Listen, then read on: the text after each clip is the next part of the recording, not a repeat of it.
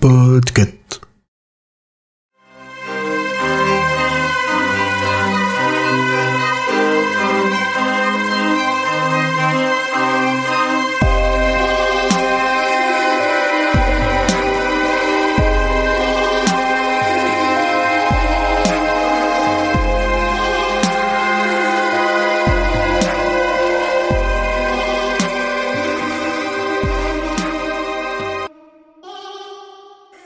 Euh, pour reprendre ce qu'a dit Émeric, qui avait tout à fait raison dans tout ce qu'il a dit, donc le Croque-Mitaine, euh, titre original The Boogeyman, c'est une nouvelle de Stephen King qui fait partie du recueil Danse macabre, qui s'appelle Night Shift en VO, qui a été publié en 78 pour la version anglaise, en 80 pour la version française, et en effet, elle est parue initialement en mars 73 dans le mensuel américain Cavalier.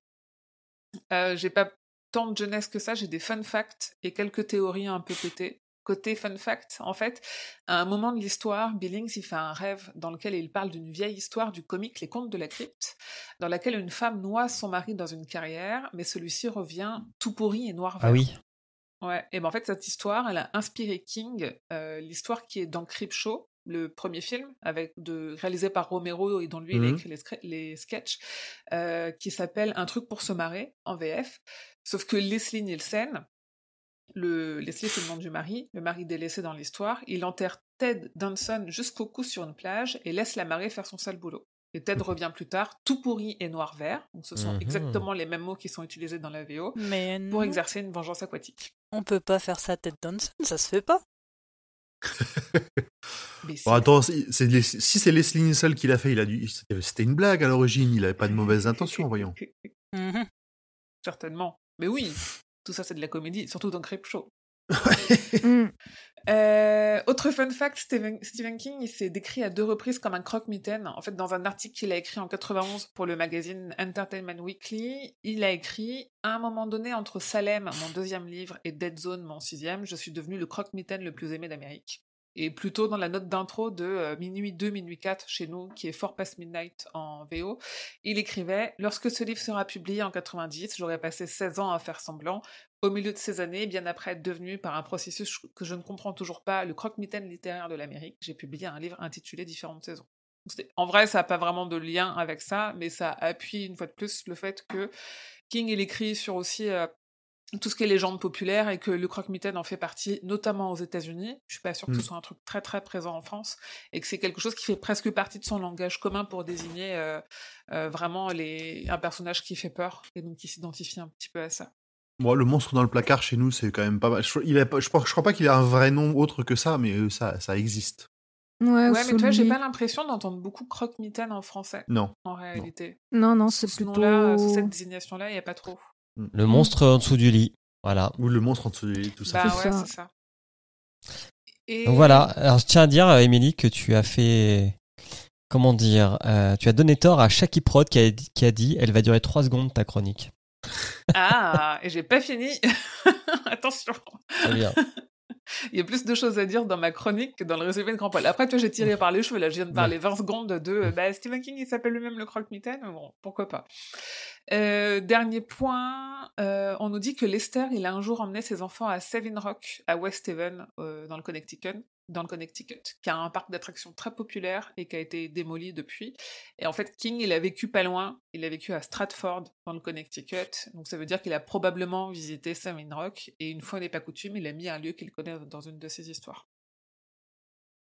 Voilà, je suis allée fouiller très très loin hein, pour les connexions. C'est à peu près tout ce que j'ai trouvé. C'est déjà pas mal. Et après, il y a eu, il y a, alors, il y a une vague théorie qu'on pourrait s'amuser à faire en se demandant si euh, la porte du placard, machin, lien avec la tour sombre, créature d'un autre monde, on sait pas trop, mais ça me paraît très tiré par les cheveux pour une toute petite nouvelle comme ça. Et une autre théorie qui en fait vient du fandom wiki. euh, en fait, il y a un site internet en anglais qui est un wiki sur King, euh, qui est géré par, euh, par le serveur fandom qui a une théorie qui dit que le croque-mitaine est une des formes de ça. En fait, ce qu'il dit, c'est le croque-mitaine est le principal antagoniste de la nouvelle et l'un des deux principaux antagonistes invisibles avec le roi cramoisi du roman ça. Euh, ça, je suis pas tout à fait d'accord. Et le- Il y a, le roi disent aussi Cro- que- il y a le roi Cromoisi dans ça? Il est vaguement évoqué à un moment donné, mais c'est vraiment. euh, C'est très, ouais. C'est très très lointain, c'est assez tiré par les cheveux. Et ils disent aussi que ça, la créature, apparaît également comme l'antagoniste invisible de la nouvelle Le Croque-Mitaine et de la Tour Sombre. Et donc il y a des gens qui font naître des théories de ça, alors que moi je vois pas tout à fait comment ça s'emboîte bien. En fait, c'est un peu facile, c'est comme quand on dit que euh, bah, le croque-mitaine c'est une version de ça, euh, c'est aussi dire que euh, bah, un enfant qui a un pouvoir c'est le Shining. Ça, je trouve ça un, Ouais, peu- ça. un peu Ouais. facile. Le ta gueule, c'est magique de King. Ouais. Bah, Oui, tous les méchants sont ça. Ouais, ouais. Oui, surtout qu'en plus sur le Shining, on a eu un reveal euh, il y a pas longtemps, c'est que c'est de la trad française qui met le Shining partout. C'est un enfer. Ah oui, aussi. 19e palabre, en anglais, on en anglais, ils ont Ouais. The Touch ou un truc comme ça. Le Oui. Shining est quasi, quasi jamais évoqué en fait. Mm. Ok. Dans la 19e palabre, qui est le podcast sur la tour sombre, là on est en train de faire le pistolero, et en effet, c'est pas du spoil de dire que, euh, en fait, dans la VF, on nous dit que Jake a le Shining. Dans la VO, il, il ne dit jamais Shining de tout le premier tome, il dit qu'il a The Touch. Donc c'est-à-dire qu'il a une sensibilité. Il n'a pas le Shining. Donc c'est en plus, on a des trades qui nous permettent pas de d'avoir les bonnes connexions.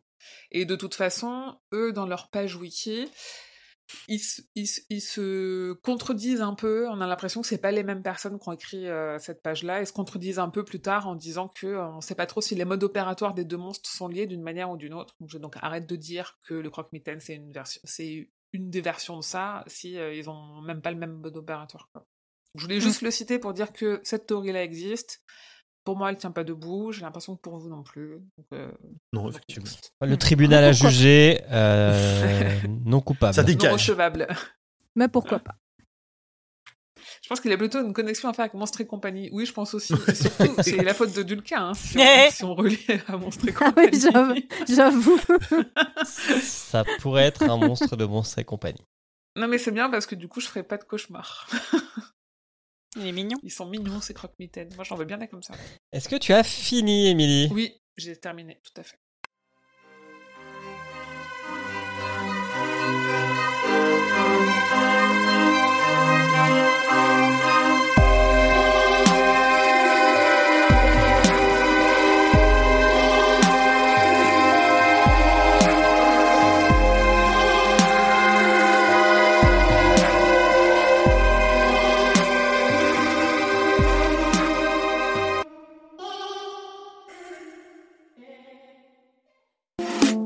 Salut, c'est Emily. Merci pour votre écoute de cet épisode du Roi Steven. Si vous aimez King et que son actualité vous intéresse, je vous propose d'écouter également la Gazette du Maine. C'est le podcast que je fais et dans lequel je vous tiens au courant de ce qui va être publié, des dernières informations sur ce qui est en cours d'adaptation, de ses nouvelles interviews ou des autres sujets qui le concernent deux fois par mois en moins de 10 minutes. La Gazette du Maine est disponible sur toutes les plateformes, alors je vous dis à bientôt j'espère. Que vos journées soient longues et vos nuits plaisantes.